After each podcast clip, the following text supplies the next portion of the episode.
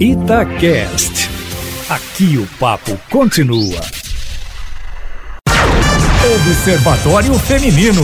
Olá, muito bom dia. Eu sou Mônica Miranda com as jornalistas Alessandra Mendes e Fernanda Rodrigues e nós vamos começar o Observatório Feminino deste domingo, dia 21 de março de 2021. Bom dia, Lê. Oi, gente, bom dia. Seu aniversário? Passou, né, menina? O meu também. Agora... Trintei, trintei. Vou falar trintei pra ficar bonita. Ah, assim. Já quê? trintei, já tem um tempo. Pronto, agora nunca mais você fale. Agora toda Passou vez, de 30, acabou. É, toda vez que eu fizer aniversário, eu vou falar, e aí, Alessa, trintei. Mas que dia que foi mesmo? 18. Pisciana total. Eu sou 13, pisciana total. Também. Total diferente, nós duas, né? Fernanda, aliás, bom dia, Fernanda. A Fernanda Bom também dia. fez aniversário. Foi, exatamente. Não fiz, não. Ela É depois de é amanhã. depois. Depois de amanhã. É, depois de amanhã. Porque eu me Só lembro que eu sou o- Ares. Vocês lembram que o ano passado, nós que somos de março, íamos fazer um aniversário Ah, não, juntas. Mônica. Tava marcado, tipo assim, Tava. sábado, eu, a Alessandra e a Fernanda. Tava E a tudo- Aline Neves. E a Aline, tudo tranquilo, tudo, né, já arrumadinho. Uhum. A pandemia, pá, chegou exatamente no dia 11 de 11 decretou 11 a pandemia. decretou, e aí a gente OMS, suspendeu. E, e- a cidade fechou logo na semana. E falamos, o ano que vem a gente faz. Aham. E não deu. Mas o ano que vem tem que dar. Bom, continuando aqui, esse mês de março teve o Dia Internacional da Mulher, que é o mês todo que a gente está falando sobre os assuntos de violência, principalmente contra as mulheres. E hoje nós vamos conversar com uma convidada especial, que é a Isabela Solo. Ela participou no último dia 8, Dia Internacional da Mulher, eh, de uma campanha no centro de Belo Horizonte e vai falar para a gente sobre eh, esse trabalho que ela tem à frente do até quando nós, apenas por sermos mulheres, sofremos essa violência. Bom dia, Solo. Muito, muito obrigada. Você que é estilista, artista plástica e uma mulher da vanguarda. Bom dia, prazer, muita gratidão pelo convite de estar aqui hoje. É, eu sou estilista autodidata e tenho um ateliê há seis anos e artista visual habilitada em cerâmica pela Escola Guinhar. Esse trabalho do Até Quando, ele é um trabalho de protesto que eu faço desde 2018, onde eu mapeio índices de violência e colo pela cidade pôsteres é, que imprimem esses índices, assim. Eu sempre quis fazer esse trabalho numa proporção maior, mas enfim, nunca tinha conseguido antes, até que esse ano fiz um convite a seis artistas mulheres para a gente envelopar é, esse cruzamento importante da Avenida Afonso Pena com Rua da Bahia com esses índices. E esse trabalho, ele foi muito importante, assim, pessoalmente, de, de, de ser feito. Durante a colagem, muitas coisas foram, foram se desdobrando, assim, muitas pessoas vieram abordar a gente. É, muitos homens é, meio assustados, paralisados, olhando aqueles números como se eles não participassem daqueles números. É, isso foi uma coisa que me atravessou muito. É, os próprios depo depoimentos de mulheres que chegavam e, e, e diziam pra gente, força, faz isso mesmo, a gente precisa falar sobre isso, e contavam suas histórias de violência, é, e foram muitas. Isso, isso realmente me, me tocou muito mais do que o trabalho que eu, que eu vinha fazendo da colagem, sem estar ali ouvindo o que, que as pessoas pensam, né? Como é que isso desdobra para as pessoas. E a gente fica muito perplexa com esses números, Solo. Você poderia repetir aqui para a gente os números que vocês colocaram lá? Sim, poderia repetir sim. É, eu vou lê-los para você, só um momentinho. Hum, até quando? Feminicídio cresce 16% no período de maior isolamento social. Até quando? O assassinato de mulheres negras aumentou 54% nos últimos 10 anos. O de mulheres brancas diminuiu 9,8%. Até quando? A cada sete horas, um caso de feminicídio é registrado no Brasil. Até quando? 51% das crianças e adolescentes violadas sexualmente têm entre 1 a 5 anos. Até quando? Uma mulher é assediada a cada segundo no Brasil. Até quando? Brasil, quinta maior taxa de feminicídio. Até quando? Enfim, são 15 frases e esse trabalho também vai ganhando, eu acho que ao longo dos anos mais, e os números vão aumentando muito. Isso por, por consequência do, do é, não da maior violência, mas de um maior movimento de denúncias, eu acredito. É, porque ainda assim é, eu, eu, tenho certeza que o número de violência é realmente muito maior do que esses números que a gente tem para analisar, né? É, mas enfim, é, é esse desdobramento do encontro com as pessoas e, e, do, e da escuta sobre as histórias me fez decidir que na semana que vem eu vou fazer uma outra ação na rua, ali também, exatamente em frente ao mural, onde eu vou estar tá equipada com meus equipamentos de segurança contra a Covid, né, máscaras, álcool, aquela coisa de plástico que, que tampa o rosto, para estar ali na rua com o meu corpo, com uma cadeira à minha frente, esperando que pessoas se sentem para me contar suas histórias, porque eu quero mapear essas histórias, o nome dessas mulheres que quiserem me dar os, os nomes delas e, e, e, me dividir essas histórias, né? Nesse mesmo dia, é, eu vou lançar uma coleção, na, um ateliê de costura, é, que, que, nasceu desse incômodo do, do, do, padrão estético, do padrão de comportamento e, e, e, dessa, desse apagamento social do corpo feminino, que é a solo. E todas as coleções que eu produzo e, e, no meu ateliê, todas as peças são únicas, elas são feitas à mão por mim.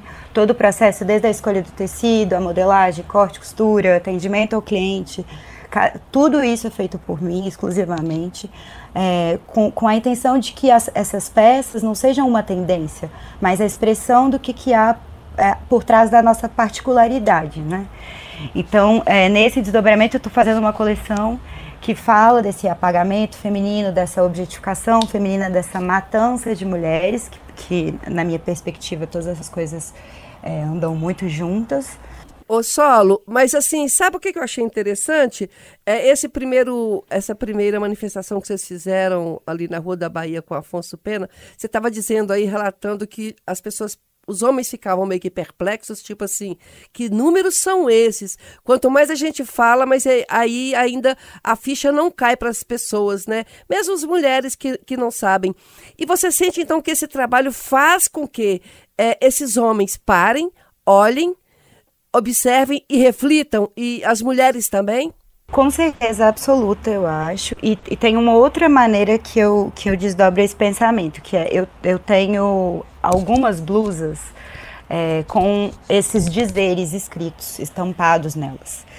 É, e todas as vezes que eu saio com essa roupa, eu tenho um, um olhar diferente das pessoas. Normalmente, quando eu saio com qualquer roupa, é, o olhar das mulheres sobre o corpo feminino, a minha sensação é de que ele é que ele não é de igual. Então, normalmente as mulheres não olham nos meus olhos. E eu adoro olhar nos olhos das pessoas, ainda mais agora que a gente está de máscara, né? Então o olhar é muito importante. É, e o olhar das mulheres ele nunca cruza com os meus a menos que eu esteja vestida com uma dessas blusas. Imediatamente, quando essa mensagem é lida, a mulher que lê se sente acolhida, se sente. É, se sente semelhante e tem essa troca de olhar. Enquanto com os homens, quando qualquer roupa que eu estou vestida, é, é, os homens têm a tendência a achar que as roupas são convites, né, que as roupas são colocadas para eles. E então esse desdobramento de olhar, além deles olharem para todo o nosso corpo, eles olham também fixamente nos meus olhos. É, enquanto, mas quando eu estou com, com, qualquer uma dessas blusas, o olhar, de, a, a partir do momento que eles leem essas frases, o olhar é para baixo. E não é de choque, é de entendimento que eles fazem parte desses números. Eu acho que, que esse desdobramento, porque isso não é uma coisa fragmentada, isso é uma, uma um, a violência à mulher, ela é um, uma, uma parada estrutural. Né? Então, isso está no machismo diário de todos os dias, isso está no silenciamento feminino de todos os dias, isso está na imposição do homem branco estar acima. Isso também é um outro desdobramento. Nós termos conseguido colar 350 lambilambes, 10 horas da manhã no centro da cidade, acontece porque somos mulheres brancas. Esse recorte ele tem que ser colocado também. A violência contra a mulher preta é muito maior do que contra a mulher branca. E a aceitação dessas discussões das mulheres brancas socialmente também ela, ela tem um outro lugar. Então eu acho que todas essas coisas são importantes de serem pensadas E eu acho que sim, esse trabalho causa esse, essa, esse questionamento, essa. Não, não sei se chegar a uma consciência, mas a um, a um, a um pensamento de, nossa, é, ou eu faço parte desse número, ou não sei para como é que chega exatamente, sabe? Mas eu, eu sei que faz pensar. Ouvindo você falar aqui, Isabela, eu me lembrei de, de diversas coisas, assim, e eu queria falar de duas delas especificamente. Você citou aí os números.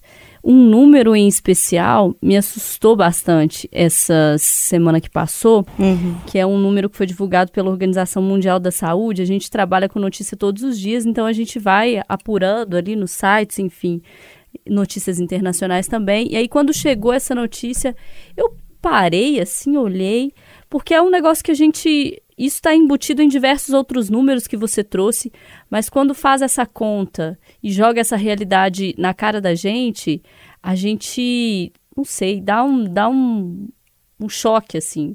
E olha que a gente já lida com esse número, com esses números assustadores há muito tempo. Mas a OMS trouxe essa informação de que ao menos um terço, um terço das mulheres no mundo, que dá mais de 735 milhões de mulheres, são vítimas de violência sexual ou física durante a vida, e os maridos ou outros parceiros íntimos são os principais agressores. Gente, um terço. Só para ter ideia, mais de três Brasis. Um terço. Mais de três Brasis. Um terço é um a cada três. Então você imagina aí quantas mulheres você conhece e faz, é, ajusta esse dado para o seu entorno para a gente ter uma ideia de que do que, que a gente está falando, assim. É um terço das mulheres do mundo inteiro. E a OMS chama a atenção que esses, esses dados, eles já mostram uma realidade assustadora, mas eles contêm subnotificação porque há uma subnotificação do abuso sexual e o número real é provavelmente mais alto que esse, alerta a OMS. Então, a gente está falando de uma realidade que, um, é mundial, que dois atinge todas nós, é, independente de cor, raça, classe, é, enfim, mas que atinge algumas de nós, como a Isabela lembrou aqui, de forma mais cruel. Que aí a gente está falando das mulheres, a gente está falando das negras, a gente está falando das periféricas, a gente está falando das de classe mais baixa.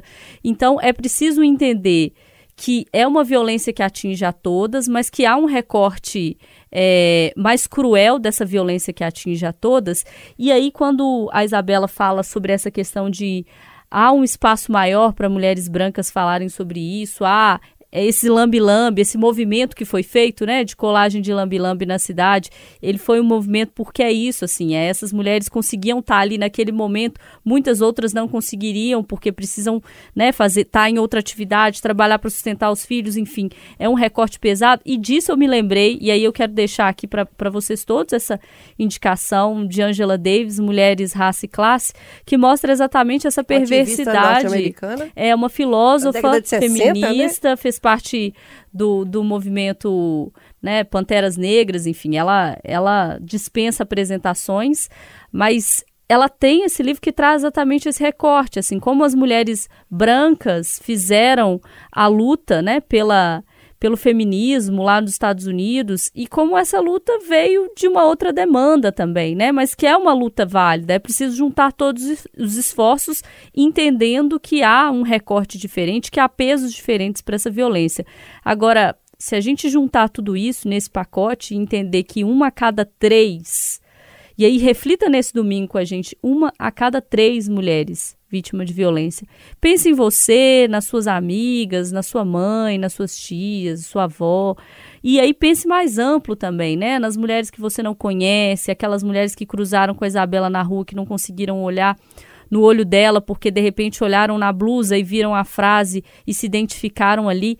Há ainda muita vergonha de falar sobre violência, há ainda muita vergonha de se identificar a vítima e tudo isso é muito pesado. A gente está aqui discutindo isso vários domingos, né? Desde a criação do observatório, é de fato para tentar mudar essa realidade que é muito cruel ainda com as mulheres. É muito cruel e tem reflexos é, importantíssimos quando a gente fala de sociedade.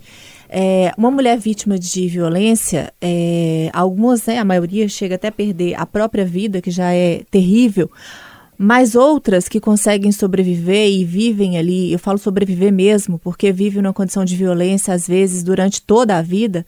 Essa mulher tem filhos. Essa mulher, ela está dentro de um contexto, de uma família. E esse filho, essa filha, isso vai ter um reflexo é, para a vida inteira deles. Por isso que a gente reforça aqui a necessidade da, da, educação, a necessidade da participação da escola. E nesse momento de pandemia também, nem isso está tendo. Às vezes, é, a, a criança vê aquilo ali e acha normal. Então, a menina vai achar que é normal, quando ela se relacionar, que ela seja agredida. Ou o menino vai achar normal que a mulher seja propriedade dele.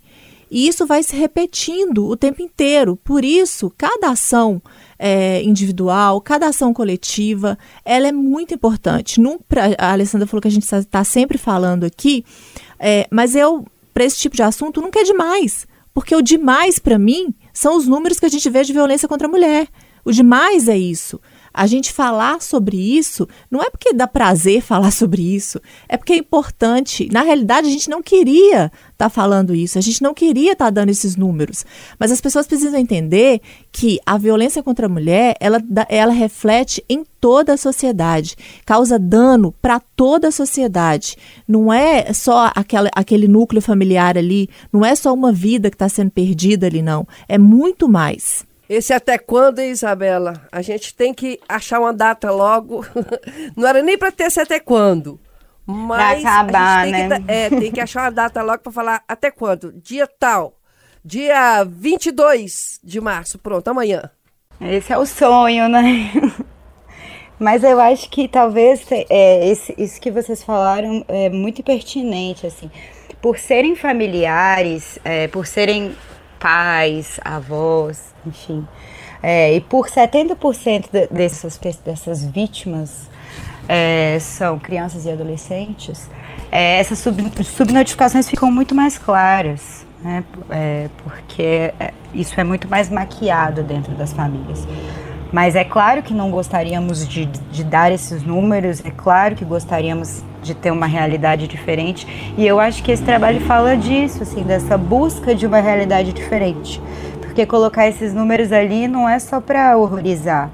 Quer dizer, muito pelo contrário, horrorizadas já estamos, assim. É para dizer, gente, chega, até quando a gente vai ficar nessa situação onde a gente tem que viver com medo, né? Ô Solo, na realidade é o seguinte, cada um fazendo sua parte, nós aqui, como jornalistas, fazemos a nossa parte de divulgar, divulgar, divulgar, repetir, repetir, repetir. Porque, assim, é, é a nossa tarefa e a gente vai fazer as pessoas refletirem. Você está fazendo a sua parte, fazendo movimentos nas ruas, agora vai estar tá ouvindo as mulheres sentada é, e ouvindo e conversando. Quer dizer, cada um tem que fazer a sua parte e nós, como a Fernanda estava falando, nós mães temos que fazer a nossa parte, que é fundamental, que é falar para o nosso filho todo dia: olha só, agressão não, por isso, por isso, por isso, por isso. Eu acho que é muito fundamental para os filhos falar para ele não e explicar o porquê de como que é e para as filhas não aceite por isso, por isso, por isso. Então a gente está fazendo a nossa parte e você fazendo Parabéns para você. Agora, a gente Parabéns para nós. É, você que é estilista, nós temos que aproveitar, né, gente? Nós, mulheres. e aí, Sola, eu estava pensando. As mulheres, eu faço isso, eu não sei minhas colegas aqui, mas eu acho que muitas que eu conheço, todas fazem na realidade.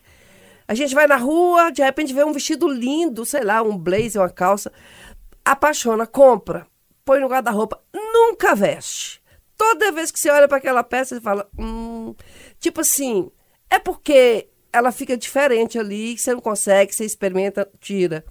Isso significa o quê? Que a gente não tem estilo, a gente tem que ter um estilo. Eu, por exemplo, sou uma negação, não tenho gosto como o pessoal popular fala, tem claro gosto nenhum, que não sei tem. que tá bonito. Não, tem não. Tem não que eu sei. Eu nem passe pano em mim, porque eu, eu sabe? A Fernanda veste super top. Não, é A Alessandra veste super. Você deve vestir. Minha filha, semana passada eu vim aqui, a Fernanda falou assim: por que, que você tá vestida de hippie? Tipo assim, porque eu tava com a Não, mas roupa foi de... um elogio. Porque eu tava de hippie mesmo, você não tá entendendo. Até bolsinha, quase que tinha franja. Só não tinha franja, bolsinha do lado. Então eu queria que você falasse assim, ainda mais época, essa época de pandemia, né, Solo? Que as grandes grifes estão repensando aí esses eventos megalomaníacos que acho que talvez depois da pandemia possa não, não ter mais, ser mais online. Quer dizer, mudou alguma coisa? Uhum. Eu queria que você tocasse nesse assunto. A gente, como é que a gente encontra o estilo nosso próprio, pelo amor de Deus? ah, muito bom, muito bom.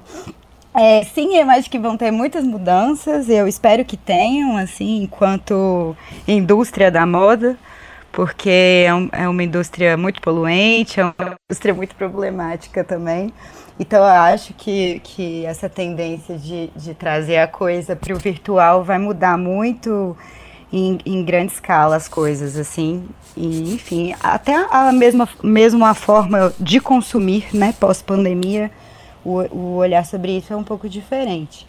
Agora, sobre estilo, eu sou do, do tipo de opinião de que é, a gente constrói isso com a nossa personalidade. Eu não, não sou adepta a tendências. É, estudei tendências, acho que isso é uma, uma, um estudo diário de, de mapeamento na internet, sabe? Do que, que você gosta, do, que, que, do que, que tem a ver com você e do que está sendo usado. Mas eu não acho que é por aí que a gente se veste, não. Eu acho que é imprimindo a nossa personalidade. E é por isso que eu faço roupa porque para mim os nossos corpos são telas, nessas telas eu quero pintar, não existe para mim nada mais político que o nosso corpo. Então por isso que ele é o meu suporte principal de trabalho. A moda que eu acredito é a moda que a gente constrói com a nossa expressão é, que, que conta a nossa história. Assim, eu não preciso que, que você me conheça a fundo para você me conhecer um pouco. É só você olhar para mim que você vai que você vai entender isso. Assim. Então eu acho que, é, que é essa história de ah, vi muito hippie aqui no outro dia, massa, sabe? Isso fala de você, isso fala da, da, do seu background. E isso é muito importante que esteja impresso na sua roupa. Ela faz, é, é isso que faz você ser diferente, né? Ah, mas então, tem hora que eu quero que... botar uma roupa acima do joelho, diz que depois dos 40 não pode. Pode ou não pode? Pode. Que isso, você pode de tudo que você quiser, você pode absolutamente tudo que você quiser. E aí é que tá, o, pra mim, a, a moda, ela é sobre expressão, sobre aceitação e sobre autoentendimento. Então, você, é, como você se sente, como é que você quer se refletir para o mundo. Se é com uma mini saia, qual é o problema, né?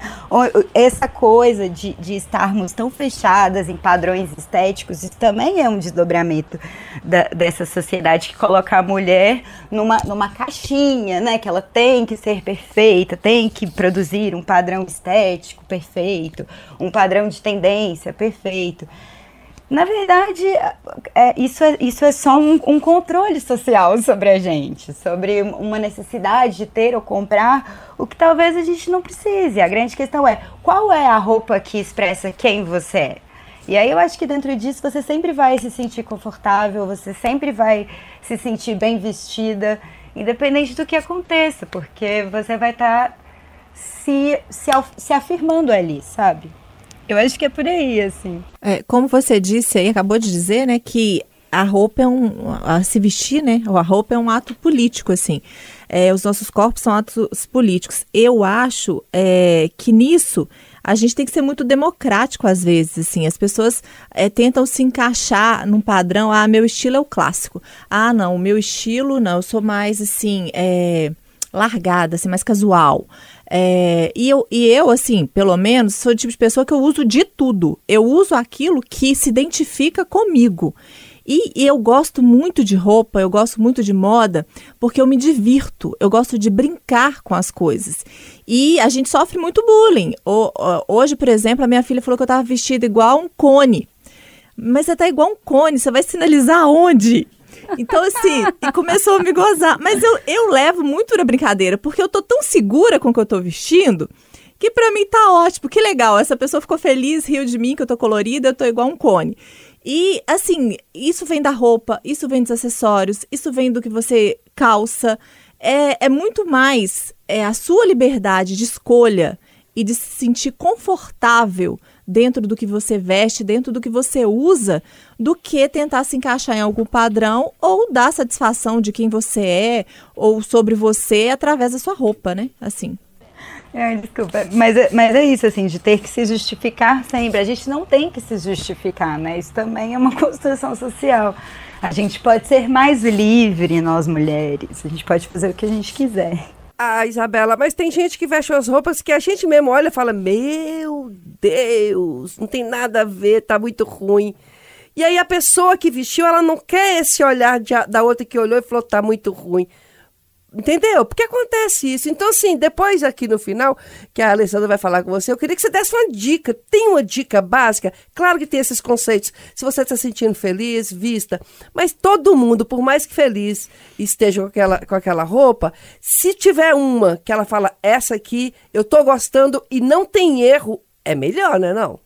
Então, eu tô muito na vibe Isabela de ser agora, gente. Eu já fui essa pessoa que ligava muito pro que os outros achavam. Eu é, fui criada com roupa de sair, roupa de vestir dentro de casa, roupa de ir na missa, roupa que menina tem que vestir, com uma série de padrões.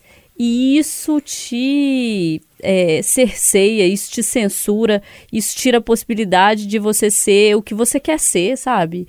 Isso é muito ruim. Eu já contei aqui diversas vezes que eu não usava saia, não usava vestido, sempre odiei minha perna. E aí é muito difícil, porque até, até você desconstruir tudo isso que foi construído durante muito tempo e te, e te impediu durante muito tempo, no meu caso, me impediu durante muito tempo de vestir o que eu queria porque eu não achava que ficava bom. Ah, Alessandra, mas por que, que não ficava bom? Porque eu pensava no que, que as pessoas iam achar. Então, sabe o que, que eu penso agora? Foda-se. É isso que eu penso agora. Eu tô bem comigo mesma, eu quero essa roupa aí aqui. chegou na maturidade. E aí eu visto a roupa colorida, e as pessoas agora ficam agora falando que eu visto agora tipo Tião das Rendas, que é o tipo eu tô hoje. Eu não estou nem aí para ninguém. Eu não devo nada para ninguém, não tem ninguém pagando meus boletos, e eu tô é feliz de andar do jeito que eu tô. E quem tá achando ruim, não Mas olha. ela tá é linda, viu só? As roupas dela são bem assim, mais tradicionais, um pouco, né? Mas Tá legal. Agora fala isso pra menina de 16 anos, né? Ô, Sola, a gente infelizmente está terminando o programa. Aí você poderia arrematar aí para nós. Tá, só quero dizer uma coisa. Eu acho que isso é muito comum da gente, nós mulheres, é, termos dificuldades de estarmos seguras com o nosso corpo. Também por causa dessa coisa da mulher ter que ser magra, ter que caber num dia 36, vai ter um bumbum gigante. Eu acho que tem umas, uma, umas coisas assim que vão modulando a gente e, e, e fazendo com que a gente desacredite de nós, né? Que é exatamente o que não podemos fazer. É, a gente tem que expressar o que nós somos, mesmo independente do que achem de nós. É, mas nunca erraremos com um jeans e uma blusa branca. Se você quer uma dica. bem basicona vai ser minha dica. Ah, no assim, meu caso, que sou gordinha, um monte jeans de acessórios. com a blusinha preta, viu, Solo? Jeans com a blusinha preta. Pois é, porque aí é isso. Já é como você vai se sentir mais confortável, entende? Porque Entendi. cada um vai ter esse lugar. Tá bom. Então coloca um acessório bem legal e vai lá, não tenha medo.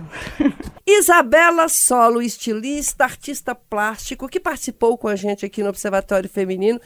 Muito legal. Muito obrigada, Isabela. E você sabe que você vai estar voltando no próximo programa com a gente para a gente estar tá falando de outras coisas. Muito obrigada pela sua participação. Combinado. Obrigadíssima a vocês. Um beijo a todas. Valeu demais. E quem ficou interessado no trabalho aí da Isabela, que, que que tem, enfim, passado por ali, viu. Quem não viu ainda no centro da cidade, a gente vai colocar o arroba dela lá no arroba Observatório Feminino Tatiaia. E aí vocês vão lá, entram e dá uma. Eu já dei uma stalkeada aqui, vou te falar, muito legal, viu? Tchau, Alessandra. Tchau, Fernanda. Domingo que vem nós estamos de volta, gente. Um beijo. Tchau. Tchau, beijo.